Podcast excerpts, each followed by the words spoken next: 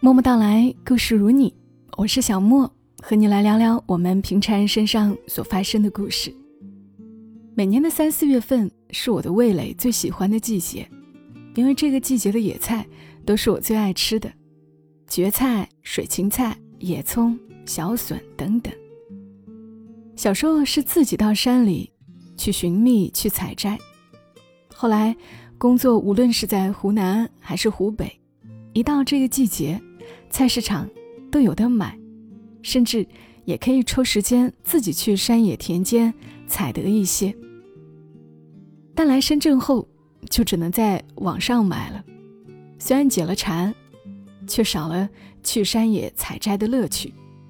好在我还能够在文字里找回一些儿时的记忆。今天想和大家来分享的就是这样一篇属于这个季节的文字。让我们跟着作者洛瑞生的文字，一起到春天的田野里挖一趟野葱吧。如果你不知道野葱是长什么样的，那评论区我会放上野葱的图片的。挖野葱的少女，作者洛瑞生。上学的路有两条，抄近路的话，尽头是学校后门儿中间嘛，就是蜿蜒层叠的梯田。三四月份，正是挖野葱的季节，空气中似乎都飘荡着野葱辛辣而清新的味道。还在读小学三年级的杨元，梳着一个马尾辫，每天放学的时候都抄近路回家。他当然不是怕走大路远，而是抄近路的话，可以边走边挖野葱。那些野葱一丛丛的长在田埂边的草丛里，不仔细看的话是看不出来的。但杨元的眼睛早就练尖了，只需要看一眼，就能从长得差不多的草丛里发现野葱。野葱是乡下绝好的食材，味道好，葱味浓郁，香，不管是凉拌来吃，还是用来炒肉什么的，都好吃极了。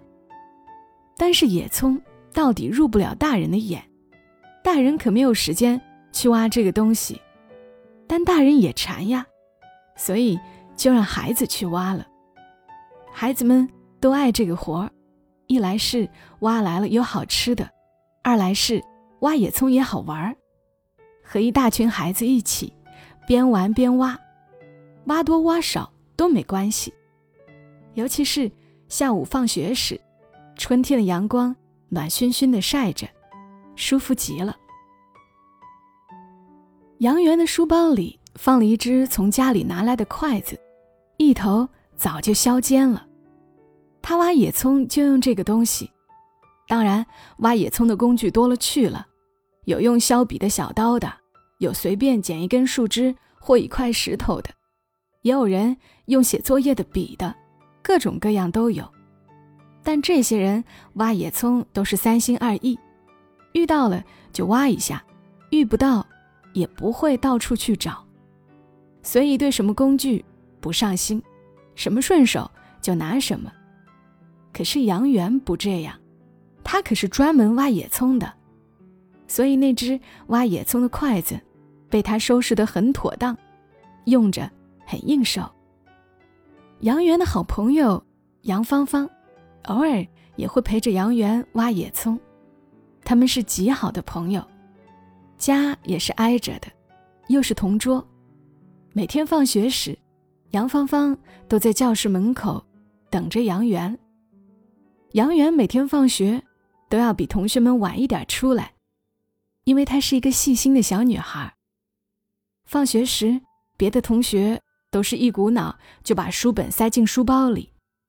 可是杨元不，他怕这样把书弄皱了、弄卷了，所以都是小心翼翼的、平整的放进书包里，一个角都不会压着。往往同学们的书都变成油渣一样的时候，杨元的书还是新新的。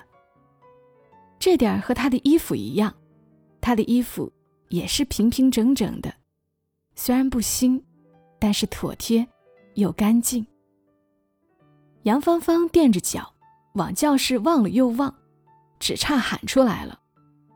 可是杨芳芳到底没有喊出来，她知道杨元的慢性子，催是没用的，反而会更慢，所以只好拿出所有的耐心来等着。终于，杨元收拾好了书包，向杨芳芳跑过来。杨芳芳一把就拉住杨元的手，往外面跑去了。去挖野葱吧。嗯。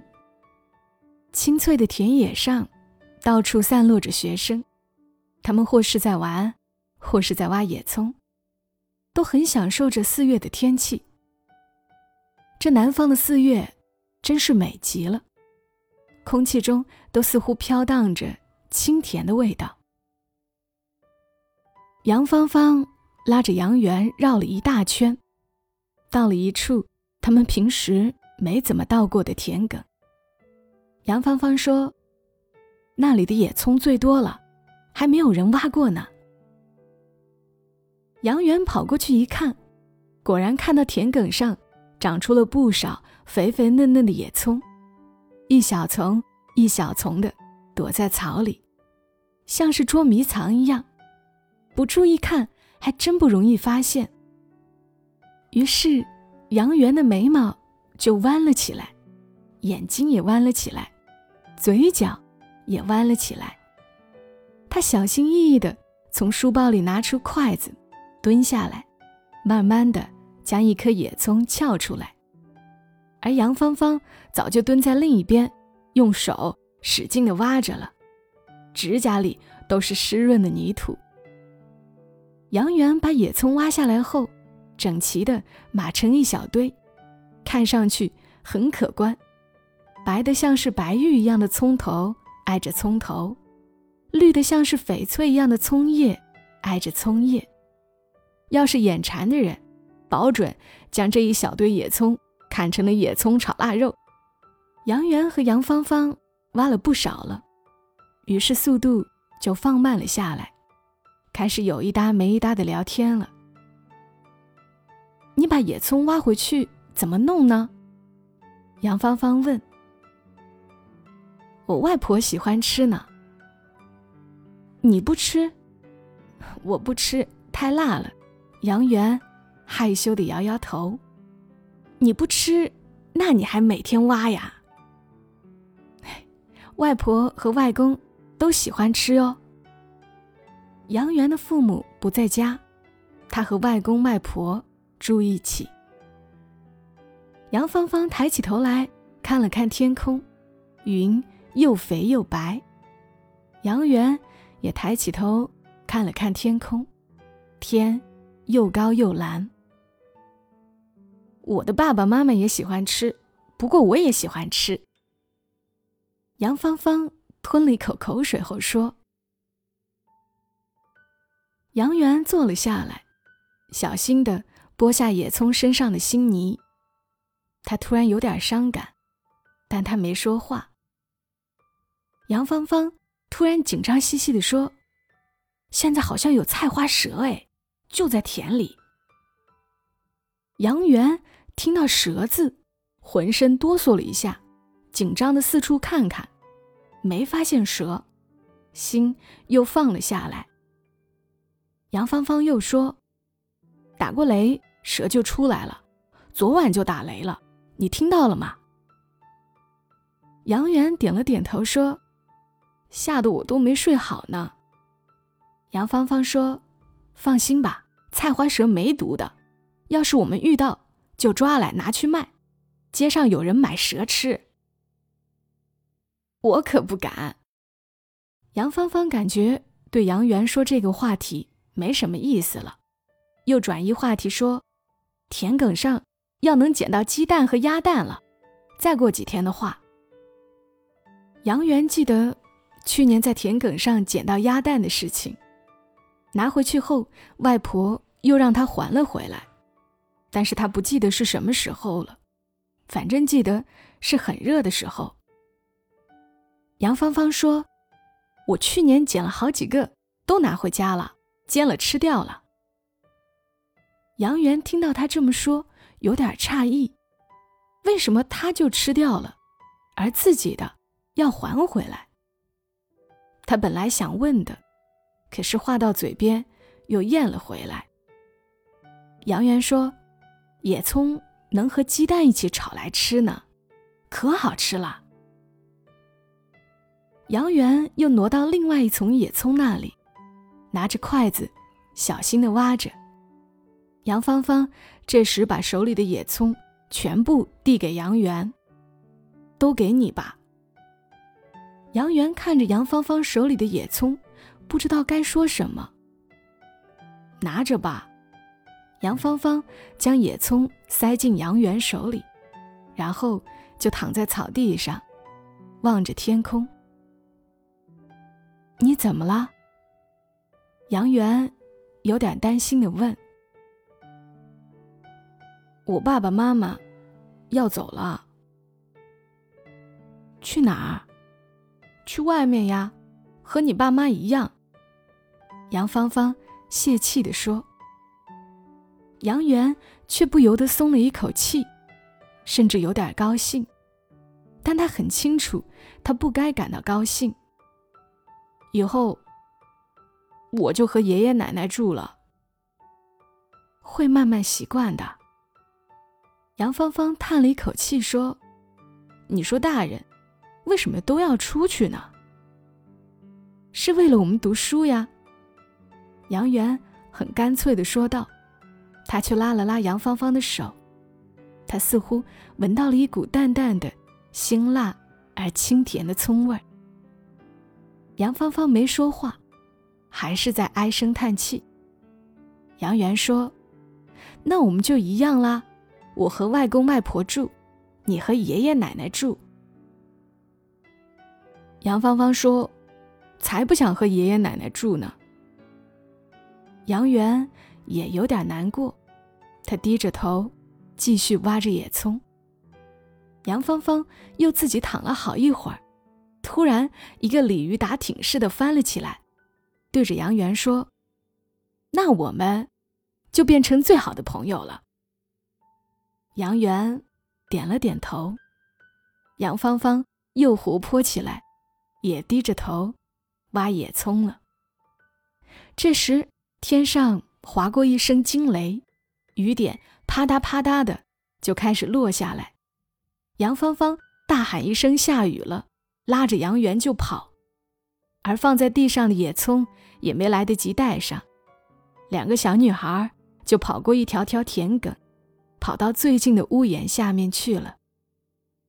刚一到屋檐下，雨就哗啦啦的下大了，一片雨帘将远处的田野。遮得朦朦胧胧。杨元突然想起野葱还没带，杨芳芳过了一会儿也想起来了。他们面面相觑，看着看着，突然就笑起来了。杨元说：“我们真是粗心鬼。”杨芳芳说：“明天我们还要去挖，挖很多很多。挖那么多干什么呢？”杨芳芳说：“我也不知道。”杨元就特别开心的笑了起来。在雨中，两个小女孩肩并肩的挨在一起，在乡下偌大的翡翠一样的田野中，微妙的看不见了。